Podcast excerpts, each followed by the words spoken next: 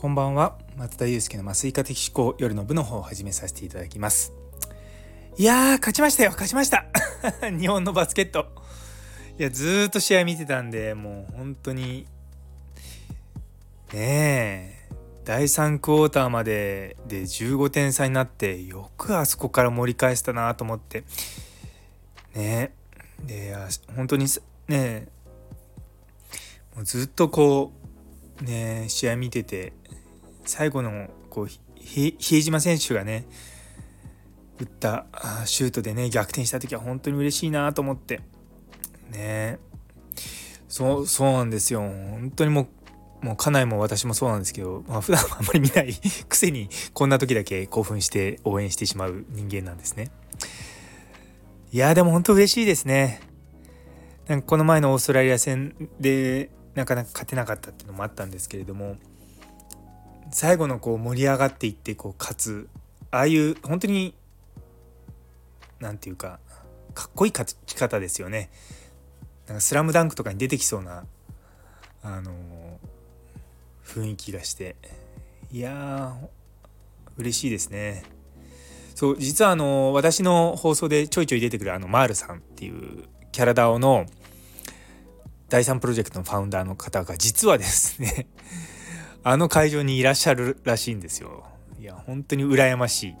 そう確か息子さんが沖縄の方にいらっしゃるっていう話をちらっと聞いたんだでいやそれもあってなのかなとか思いながら。でも丸さん自身がすごい確かバスケ部バスケ好きだったのかバスケ部だったのかなんかあったと思うんですけど。ね。いやなんかそうツイッターのタイムラインでそうマールさんのとの投稿でちょいちょいあの写真が出てきてあ羨ましいなとか思いながらも。いやでも本当にねこう日本のバスケット僕の中では田臥選手が、N、NBA 行ったっていうのがねちょうど仕事を僕始めたぐらいの時のニュースだったんで、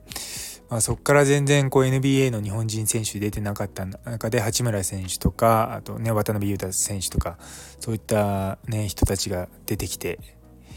いやー本当に日本強くなったなと思いながらも昔はねこう野球もぐらいしかなかったんですけどもサッカーもそうですし今バレーボールもねどんどん強くなってるしこの前のラグビーのワールドカップもありましたしいやーねその体格とかもねどんどんどんどんまあもちろんね向こうの人たちもっとがたいが良かったりとか筋肉のつきが良かったりとかしますけどもそこをまあ努力というか、まあ、テクニックとか、まあ、そういったものをね使いながら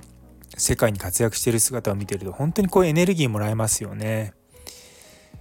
いやーなんか僕も明日から頑張ろうって思いました。というところで、興奮冷めやまぬ時間でありますけれども、ね、皆様にとって今日という一日が素敵な一日になりますように。それではまた明日。